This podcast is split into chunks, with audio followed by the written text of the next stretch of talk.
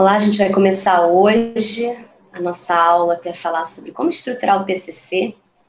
É, você que está agora assistindo, por acaso, no YouTube, porque depois eu vou deixar essa aula disponibilizada.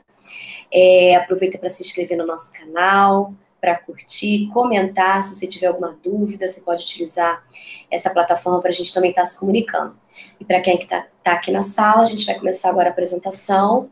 É, eu estou gravando essa aula para a gente poder aproveitar esse conteúdo para outros alunos em outros momentos, porque essa aula é ao vivo e exclusiva aqui no, na nossa sala virtual da Ame Escrever, tá? Então vamos lá. É, o tema de hoje é como estruturar o seu TCC. Eu tenho visto que é uma pergunta muito recorrente dos, da nossa audiência, né? Até mesmo de outras audiências, as pessoas ficam muito perdidas de como estruturar, como que começa esse trabalho e eu vou falar por que, que eu julgo tão importante essa etapa inicial num projeto de pesquisa, numa pesquisa, seja ela no gênero de, de relato de experiência, artigo científico, monografia, né, trabalho de conclusão de curso, ou até mesmo em dissertação e tese. Eu acredito que estruturar vai trazer é, é, mais segurança no desenvolvimento do trabalho e na nossa aula a gente vai entender isso melhor. Tá bom? Aqui eu, eu me apresento, né, para quem não tem o meu contato. Esse aqui é o meu site, o que lá você pode conhecer, conhecer, mais da nossa empresa, mais dos nossos produtos, e o nosso Instagram, arroba que provavelmente você está vindo de lá. E eu queria falar um pouquinho sobre a minha experiência pessoal, né? Porque eu, sou doutora em educação, mas eu passei por todo esse processo formativo, né? De produzir textos acadêmicos, de fazer uma monografia, apresentar trabalhos em congressos, me preparar para a prova do mestrado, é, fiz uma dissertação de mestrado, me preparei para a prova de doutorado, fiz uma tese de doutorado, participei de um processo seletivo muito longo para o doutorado São Luís com um projeto de pesquisa, um plano de trabalho. Então, assim, eu tenho uma formação e uma produção intensa nessa área e criei métodos passo a passo, formas de fazer que facilitam, facilitaram a minha vida e me fizeram alcançar esse resultado e também vem facilitando os meus alunos que eu oriento a monografia, é, o TCC, o trabalho acadêmico. Então, eu foco na estrutura porque eu entendo que se a gente tem todas as definições, se a gente sabe bem o que a gente quer desde o início do nosso trabalho, o andamento e a fluidez desse processo vai ficar menos é, dificultosa. É um trabalho árduo, é, não vai mudar nunca, né? O, pensar na estrutura, definir a estrutura não torna o trabalho acadêmico fácil, né? Ele não é. Ele é um trabalho que demanda esforço, que demanda que a gente se debruce sobre o tema, para que a gente faça um trabalho, produza cientificamente. É um trabalho de rigor científico, que tem normas, adequações que precisam ser levadas em conta para que ela para que o nosso trabalho tenha verdadeiramente uma contribuição no nosso campo de, de atuação. Então, é, é, a estrutura ela só vai dar mesmo uma base para que quando a gente for realizando as etapas da pesquisa, a gente não se perca.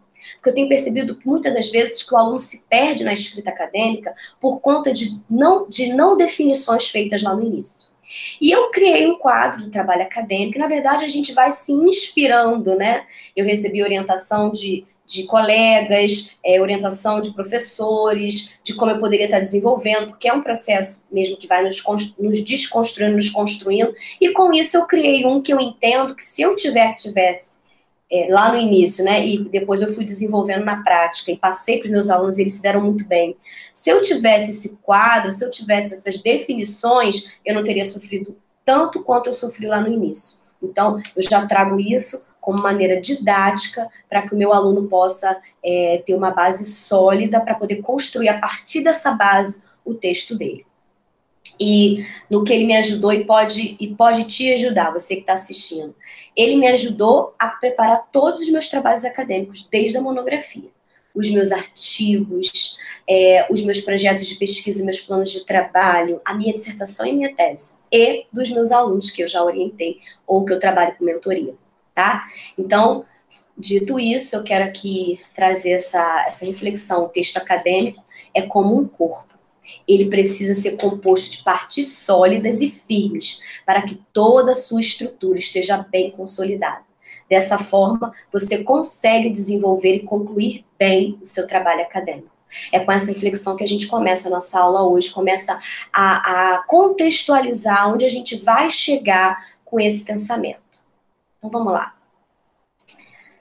A estrutura. Eu trouxe um esqueleto porque foi muito interessante nas buscas que eu fiz das principais perguntas da minha audiência, das audiências dessa área, é que as pessoas perguntavam como que é o esqueleto do TCC? Como que é o esqueleto da monografia?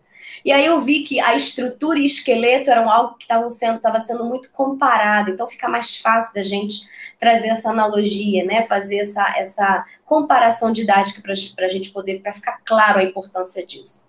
E aí eu trago aqui nesse texto, que a gente vai ler junto agora no slide.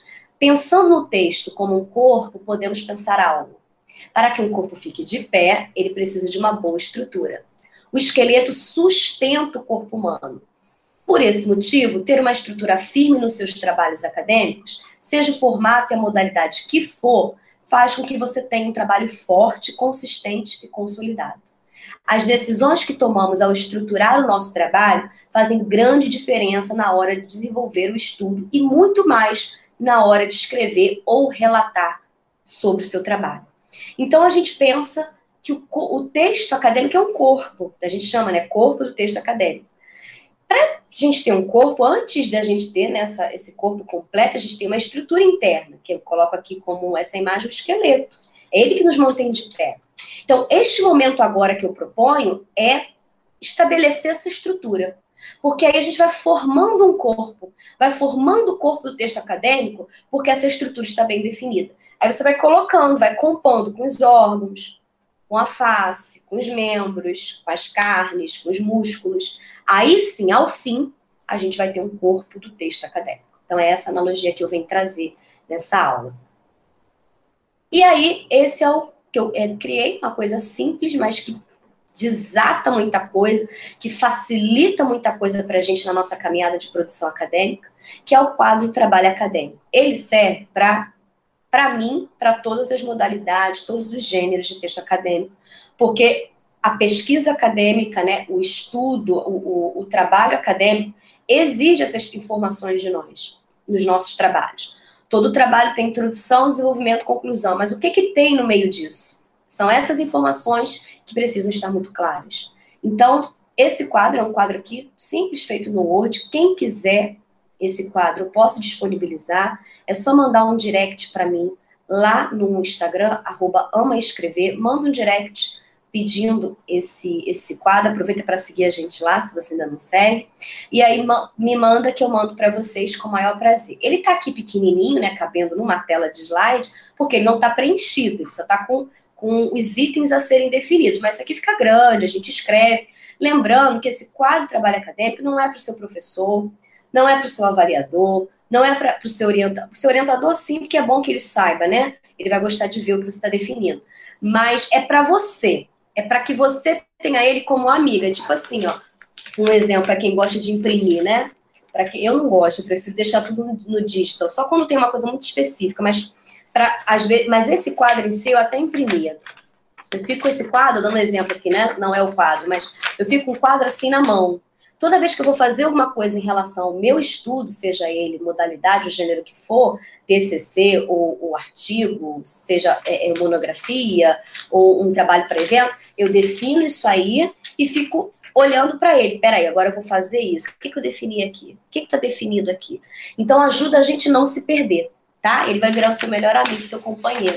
Então ele é para você. Você tem liberdade de escrever nele da maneira como você quiser. Ele só existe para te dar uma base, para te para te ajudar a alavancar.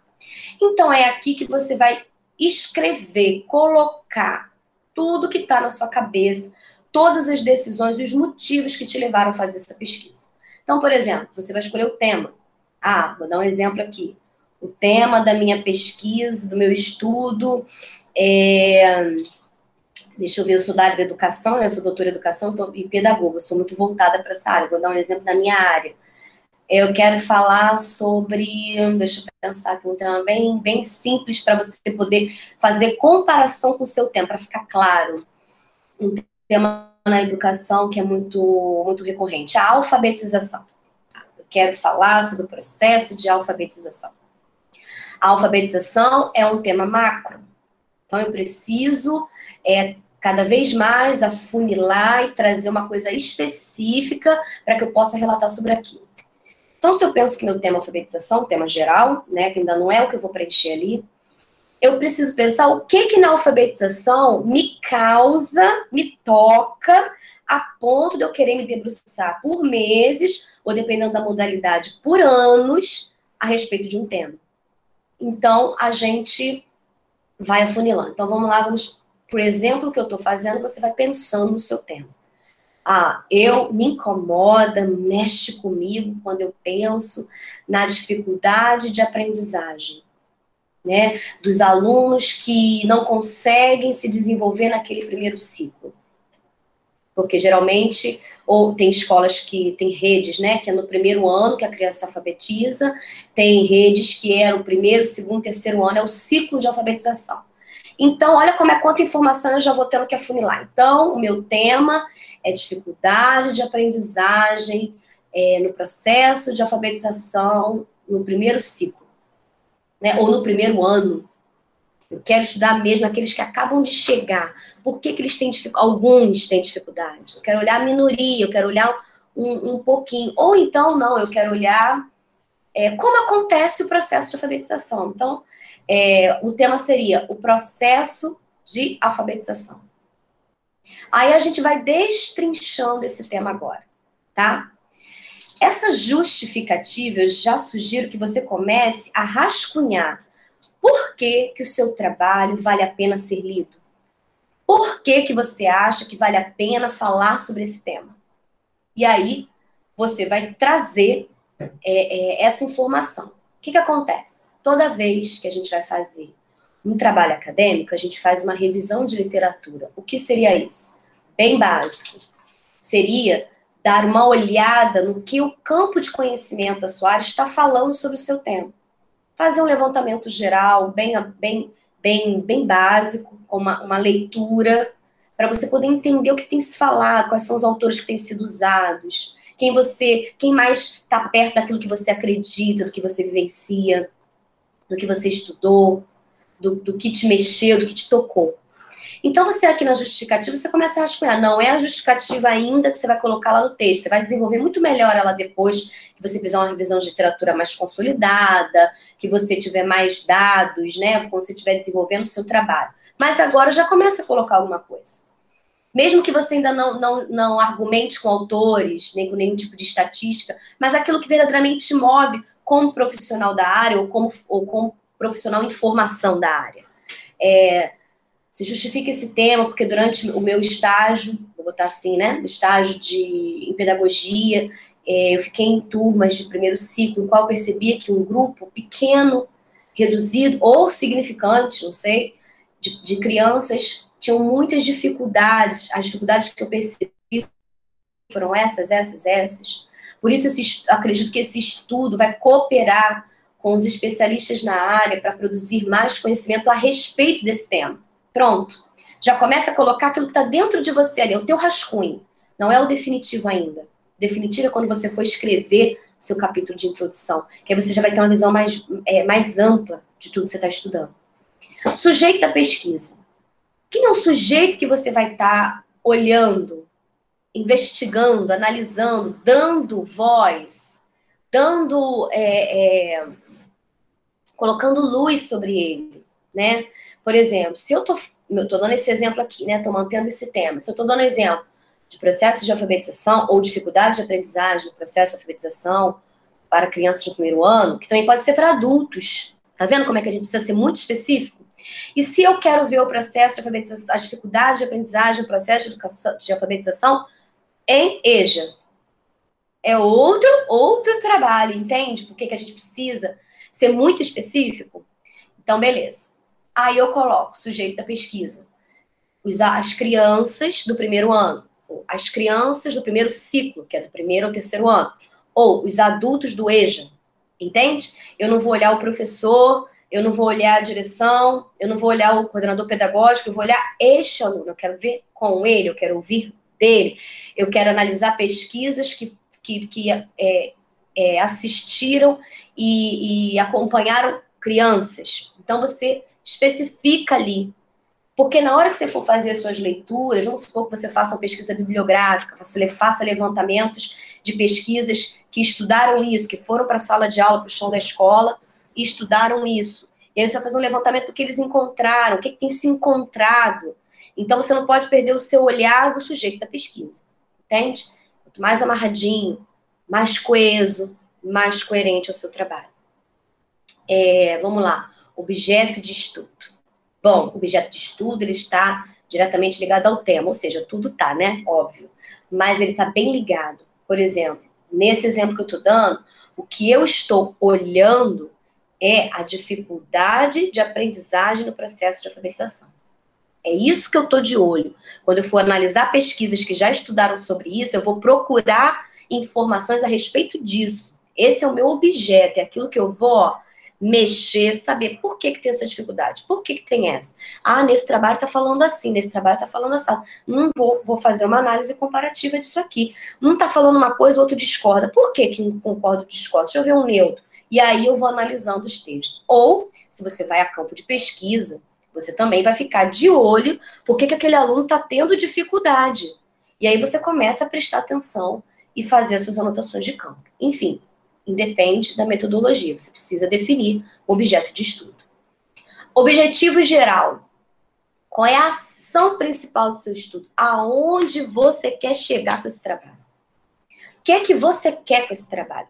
Por isso que é, é, é, você tem que colocar verbos assim, compreender, entender, verificar, investigar.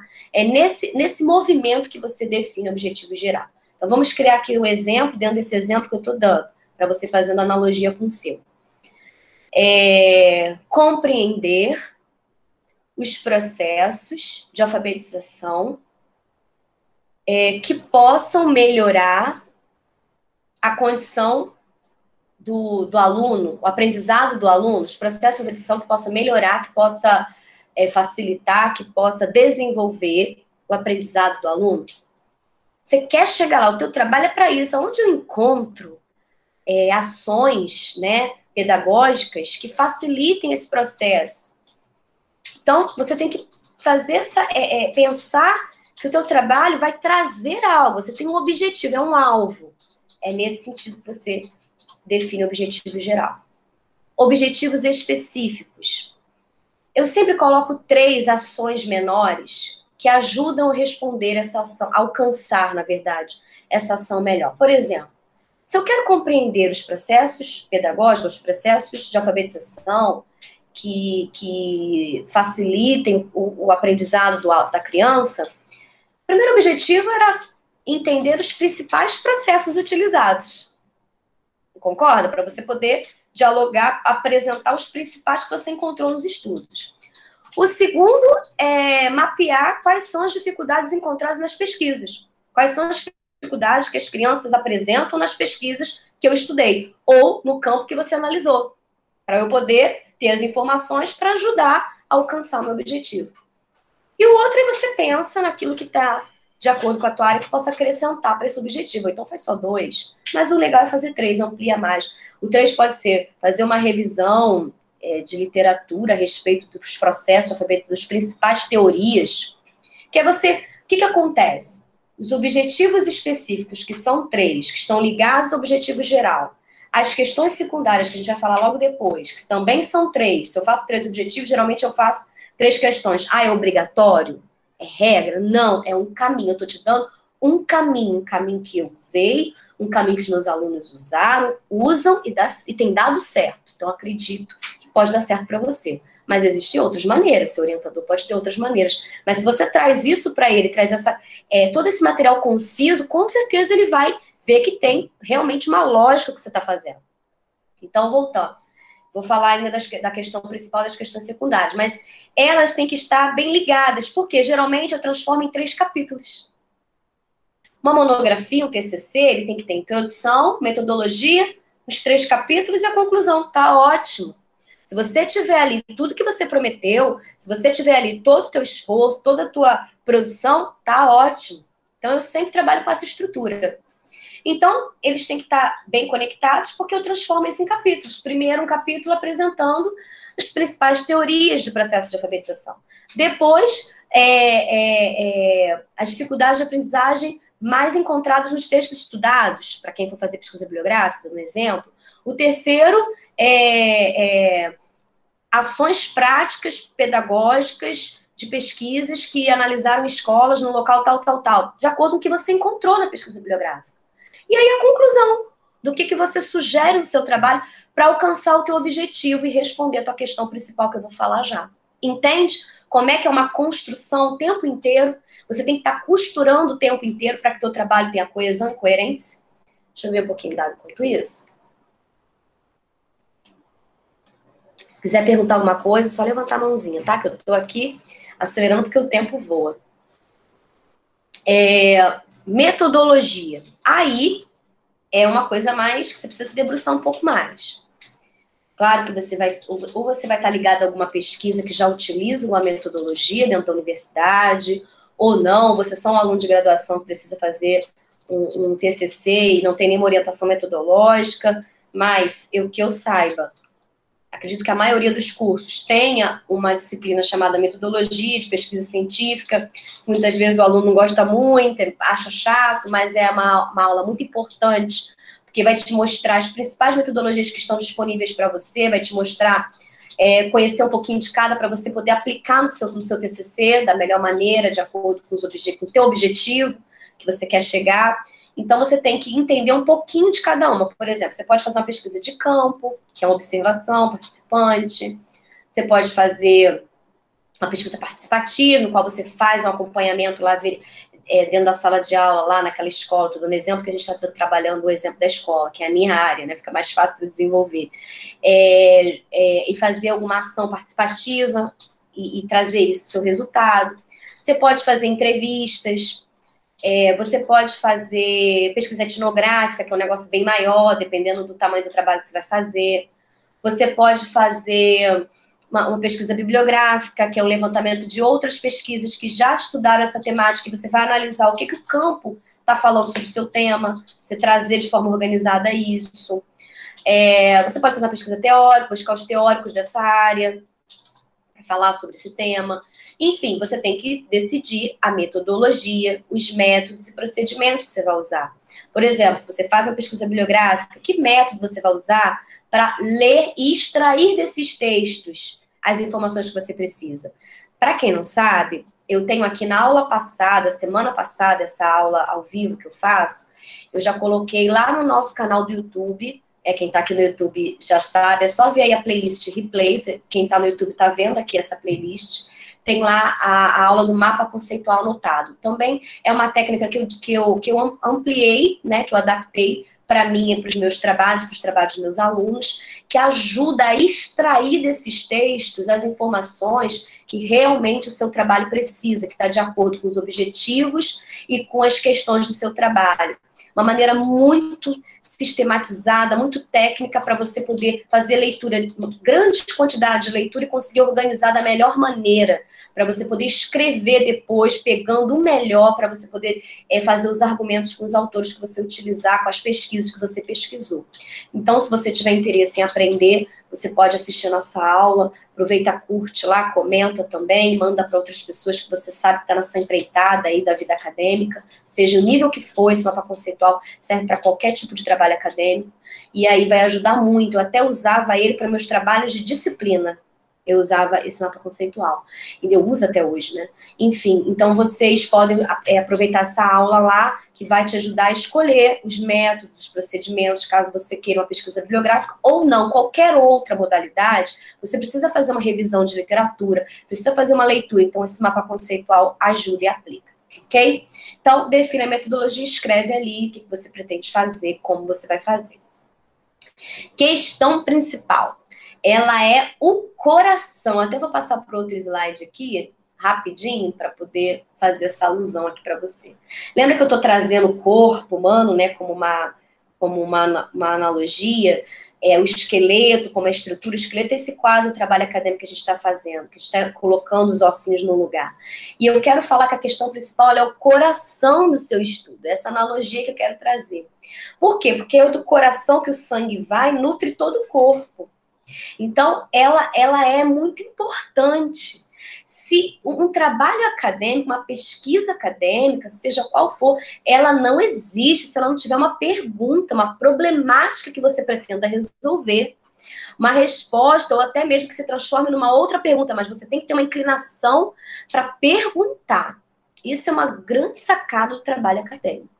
Então, voltar lá para o quadro. A questão principal, ela é o coração do seu trabalho, ela precisa estar muito definida. Então, eu te faço pergunta. Você definiu o tema, você sabe onde você quer chegar, você definiu os procedimentos, mas o que, que você quer saber? Qual é a pergunta que está dentro de você que você gostaria muito que fosse respondida para você e para quem fosse ler o seu trabalho? Para você agora que está investigando e para quem lê o seu trabalho quando você concluir. Então, dentro do exemplo que a gente está trabalhando aqui desde o início, eu vou criar aqui uma questão principal tá? Se eu estou falando de dificuldade de aprendizagem no processo de alfabetização de crianças no primeiro ano, se eu estou falando que o meu objeto de estudo é, é, é, é olhar para a dificuldade de aprendizagem da criança no processo de alfabetização, meu objetivo é compreender tudo, é, isso, eu falei aqui, dei aqui o exemplo, não escrevi agora, fugiu, mas é compreender esses processos, o que, que causa essa dificuldade, minha questão principal poderia ser como é, cooperar com as crianças de primeiro ano no processo de alfabetização. Como é, facilitar o processo de alfabetização para crianças com dificuldade de aprendizagem. Entende? Tem uma pergunta que está aí dentro de você, que ela precisa ser muito clara aqui, porque tudo que você for ler, tudo que você escrever no seu trabalho vai ser com foco em responder essa pergunta. Quando chegar lá na conclusão, você vai responder essa pergunta. Como? O que você acha? O que você viu? Não, com o que você estudou com todo o material e os dados que você recebeu, as, discuss as discussões com os autores que você escolheu, você vai responder essa pergunta com o seu trabalho. Então, ela é muito importante. E as questões secundárias, como eu falei do objetivo principal, geral, as questões secundárias são pequenas perguntas para te ajudar a responder a questão principal. Então, vamos supor que a minha pergunta seja: como facilitar o processo de aprendizagem da criança do primeiro ano? Aí eu posso fazer uma pequena pergunta. É, ligada ao objetivo, lembra que eu fiz aqueles objetivos específicos? Ligada. Quais são os processos mais usados? É, quais são as pesquisas que tiveram aproveitamento é, é mudando as, as ações pedagógicas? Enfim, você tem o material, então você vai pergun fazendo perguntas menores para ajudar a responder a pergunta principal. E lembra, essas questões secundárias, elas estão ligadas aos objetivos específicos. E aí, com as informações, as respostas de todos esses, você consegue fazer os três capítulos. Porque as perguntas os objetivos, ó, esse está ligado a esse, esse está ligado a esse, esse está ligado a esse. Aí você consegue fazer três capítulos. E aí você responde a questão principal e aí você atinge seu objetivo, que você estava lá desde o início, que você propôs na introdução.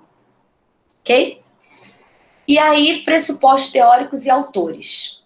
Lembra que eu falei que todo trabalho acadêmico tem que ter uma revisão de literatura?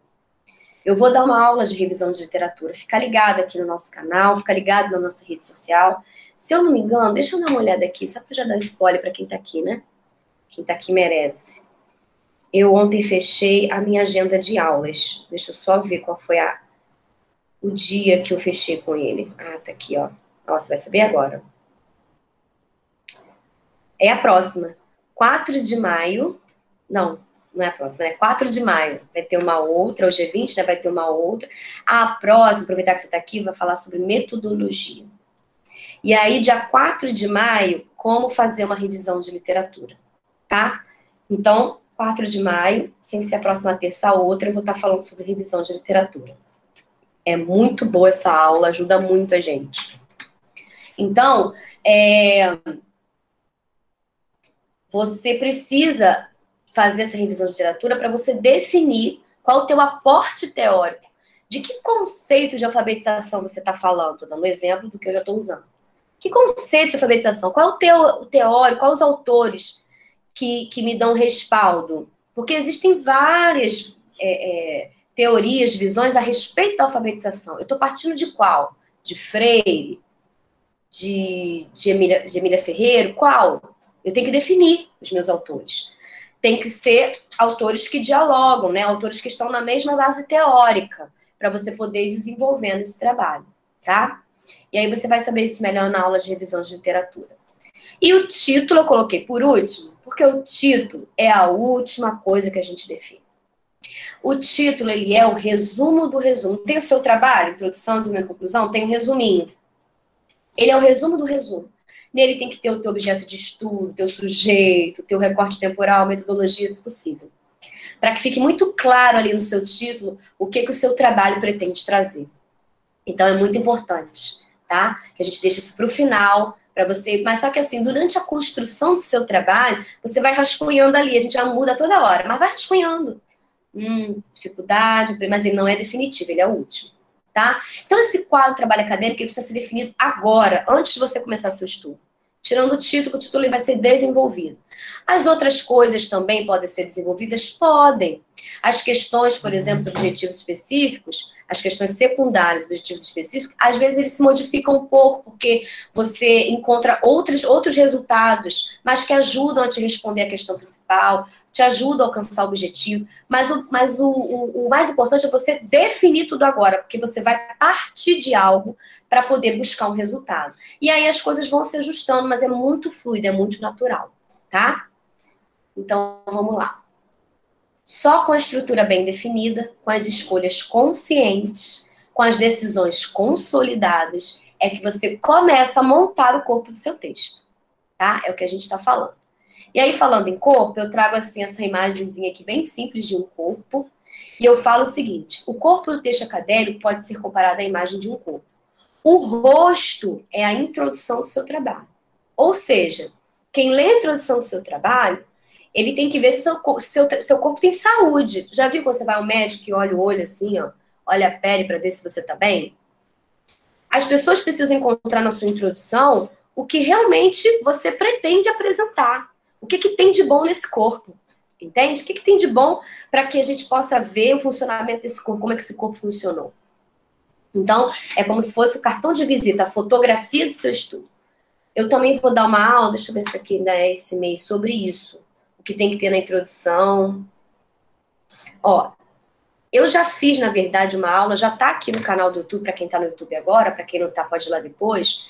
Eu já fiz uma aula completa que foi é, o que tem que ter na introdução do trabalho acadêmico. Ela é uma aula longa, para você ver que não é uma coisa simples, mas ela é uma aula muito boa. Eu gosto muito daquela aula. Foi numa live, eu fiz numa live do Instagram, mas eu coloquei lá no YouTube.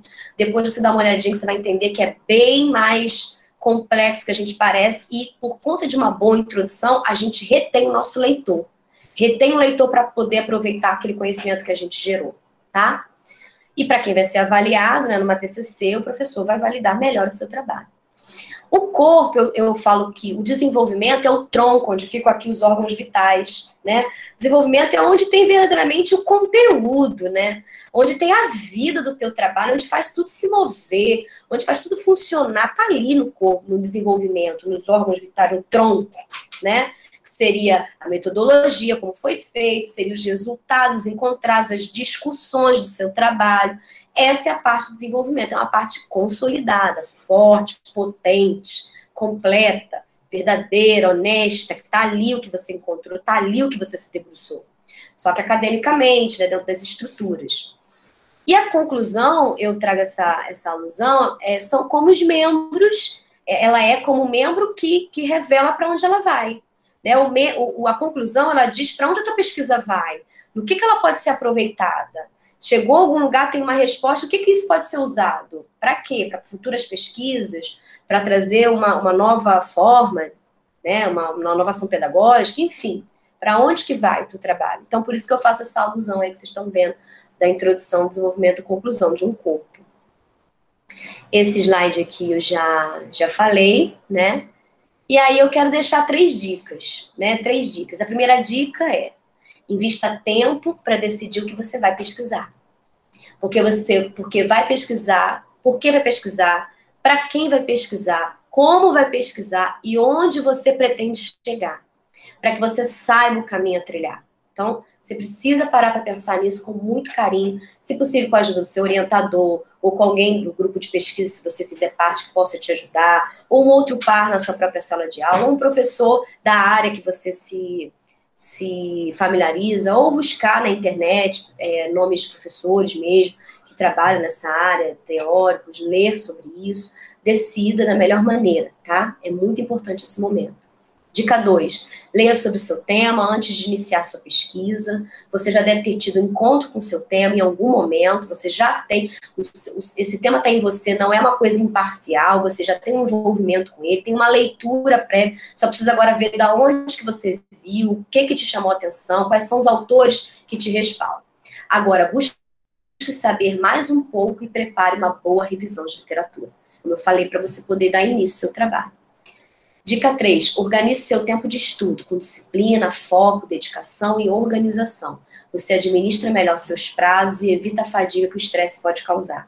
Se você faz isso agora, você evita uma fadiga, um estresse muito grande lá na frente, porque você já fez um trabalho muito grande, não consegue sair do lugar porque não definiu essas coisas aqui no início. É isso que eu sempre falo. Por que, que essa estrutura bem definida te, por exemplo, um osso quebrado faz um corpo desestruturar. Então, a estrutura firme vai manter seu corpo firme e você evita esse tipo de estresse, tá? E eu quero aproveitar, deixa eu ver um pouquinho de água aqui. Oi, Tatiana, pode falar. É, em que momento eu devo elaborar o sumário? O eu sumário tava... você, da, da sua TCC que você está falando. Isso, isso. Porque eu estava pensando assim, é, em começar a já elaborar ele para poder estruturar o trabalho.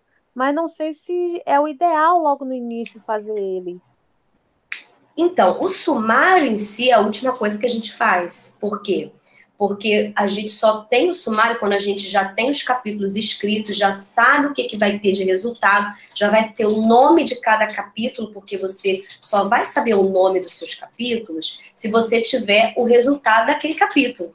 O, o nome do capítulo, o da sessão, é o resultado, é o resumo daquele conteúdo. Então, o sumário mesmo só faz no final. Agora, você pode fazer um sumário estrutural, não tem problema nenhum, só para te guiar. É só você pegar esse quadro trabalho aí, mais ou menos, já vai, como você já definiu esse quadro, essa estrutura, você consegue montar um sumáriozinho, mas entenda, é um sumário provisório só para te dar uma direção. Por exemplo, com a introdução, com a metodologia, com o primeiro capítulo, vamos supor, como você escolheu já o seu objetivo específico, sua questão específica, você já tem uma ideia do que você vai falar no primeiro capítulo, no segundo, no terceiro, considerações finais de referência. Esse tipo de sumário você pode estruturar, mas ele só vai ser definido mesmo no final de tudo. Acabou tudo, aí você tem certeza do que veio de resultado, do que veio de discussão, o nome do seu capítulo você vai encaixando lá e colocando as páginas. Mas esse sumário, essa estrutura está bem associada com o que a gente falou aqui dos quadros.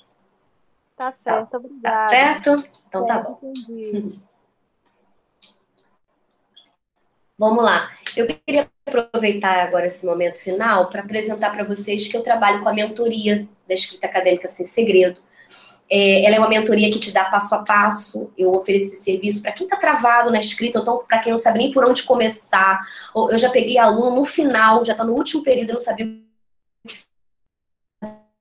muitas das vezes não estruturou bem. Então, eu ofereço um serviço, e quem quiser saber um pouquinho, é só entrar no site mentoria.homescrever.com.br, que está aqui na tela. É, e quais são os benefícios que essa mentoria te oferece? Você ganha tempo, né? Porque tudo isso aí que eu, que eu bati cabeça, que eu fui desenvolvendo e aprendendo, eu já entrego pronto.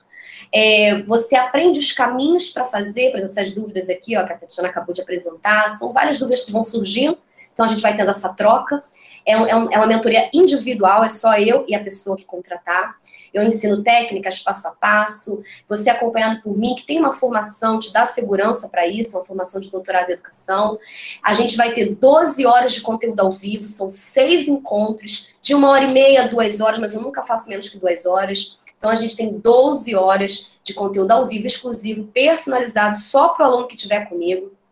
Eu disponibilizo material de apoio, comecei do quadro do trabalho acadêmico, mapa conceitual anotado, outros que vocês forem precisando na demanda de vocês, que eu mostro detalhadamente, passo a passo do que fazer, tarefas para casa, cada encontro você leva para casa homework, tarefas, que a gente, eu, eu sempre faço de 15 em 15 dias para dar tempo do aluno retornar.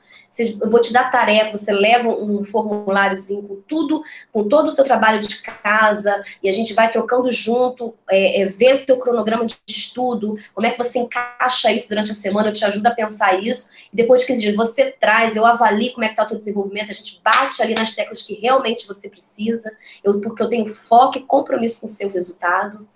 É, se você entrar lá no mentoria é, é, .homescrever.com.br ou então mandar um e-mail para mim no mentoria.homescrever.com.br, você manda um e-mail com o que você tiver de material, Adriana, eu só fiz isso aqui. Eu queria muita mentoria, eu te mando um link, que é um formulário, você preenche o formulário para mim, e aí é, eu vou avaliar se realmente a minha mentoria vai te ajudar, se eu tenho condições de te estruturar, de, de fazer você chegar lá, que é finalizar o teu trabalho acadêmico, e aí, você sendo apto, eu vou te mandar um link de pagamento. Você faz o pagamento e eu faço uma entrevista primeiro com você. A primeira aula não é aula, é uma entrevista para a gente poder ver os horários, organizar tudo direitinho com você. E aí, o primeiro encontro começa a contar no primeiro dia que a gente marcar. Tá? São seis encontros, além da entrevista, e aí a gente tira essas dúvidas, eu vou montar um plano de ação para você alcançar o seu resultado, tá? E que, que você vai alcançar com essa mentoria? Eu tenho seis aulas, tá? Na verdade, eu tenho assim, seis encontros, eu tenho seis aulas. Uma, duas, três, quatro, cinco, seis. Esses temas aqui é que eu quero te ensinar nesse processo de mentoria. Por onde começar, revisão de literatura, como fazer, técnicas de sistematização, metodologia, como escolher, as etapas da pesquisa que não podem faltar, é, é, como escrever na prática, parágrafo por parágrafo, fazer delineamento, fazer deli, delimitar o teu estudo, categorizar, estruturar, análise textual, síntese, escrever parágrafo por parágrafo, é, é, linkando um parágrafo ao outro, uma sessão a outra. Mas é claro, tudo isso aqui eu adapto à sua realidade. Tem coisa que o aluno já, já, já dominou bem, mas tem outras coisas que não. Então eu vou equilibrando de acordo com a sua necessidade tá? Mas eu tenho todo esse conteúdo para te oferecer. A gente parcela no cartão em 12 vezes, tá? Então, quem tiver interesse, é só entrar lá no mentoria.amescrever.com.br ou então mandar um e-mail para mim, que eu mando o link que vocês avaliam lá. Então é isso, toda terça-feira às 19 horas eu estou oferecendo uma aula aqui gratuita, ao vivo, com conteúdo exclusivo e que depois eu disponibilizo como replay no YouTube. Não sei por quanto tempo eu vou deixar lá, mas eu vou tô deixando agora para esse momento, primeiro momento aqui para a gente estar tá se conhecendo. Qualquer coisa, anota aí meu e-mail, mentoria.meescrever.com.br ou me segue lá nas redes sociais no Instagram, arroba me escrever, também no Facebook, é me escrever, e no nosso site, é meescrever.com.br, tá bom? Espero que tenha ajudado, que tenha sido muito proveitoso, agradeço a audiência aqui, e quem estiver no canal do YouTube pode é, se inscrever, é, é, comentar, curtir, que a gente vai estar interagindo com vocês, tá bom? Obrigada aí pela participação, tá, Tatiana? Obrigada também.